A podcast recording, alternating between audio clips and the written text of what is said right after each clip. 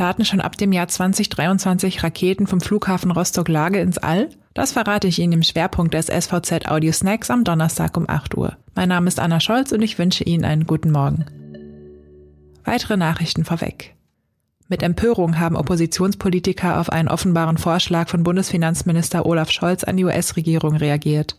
Der wolle den Bau von zwei Spezialhäfen für US-amerikanisches Flüssiggas in Deutschland mit einer Milliarde Euro unterstützen. Dafür sollten die angedrohten Sanktionen gegen Nord Stream 2 fallen gelassen werden. Die Stralsunder Abgeordnete von Bündnis 90 Die Grünen, Claudia Müller, bezeichnete den Vorgang als unglaubliche Rückgratlosigkeit der SPD und Verschwendung von Steuergeldern. Wörtlich sagte sie, ich erwarte, dass man auf Sanktionsandrohungen nicht mit Entschädigungszahlungen reagiert, sondern nach politischen Lösungen sucht. Aus Sorge vor vermehrten Corona-Infektionen im Herbst hat das Schweriner Bildungsministerium die Hygieneauflagen für die Schulen in Mecklenburg-Vorpommern verschärft. Demnach müssen die Eltern künftig eine Erklärung abgeben, ob ihr Kind in einem Risikogebiet gewesen ist, ob es Kontakt zu infizierten Personen hatte und ob es gesund ist. Geben Sie diese Erklärung nicht ab, darf das Kind nach den Herbstferien bis zu zwei Wochen lang die Schule nicht besuchen. Völlig losgelöst oder doch mit beiden Beinen fest auf dem Boden?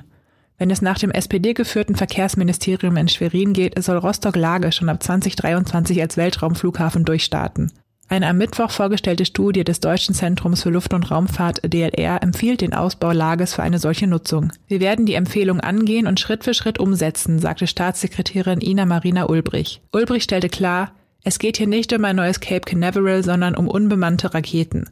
Und auch die Raketen sollen nicht direkt von Lage aus in den Orbit düsen. Sven Kalthäuser vom DLR sagte, der Flughafen kann als Startbasis für Trägerflugzeuge dienen, die Raketen oder Raumschiffe über die Nordsee bringen und von dort als fliegende Startrampe ihre Fracht ins Weltall schießen. Das war der SVZ Audio Snack. Wir hören uns morgen wieder.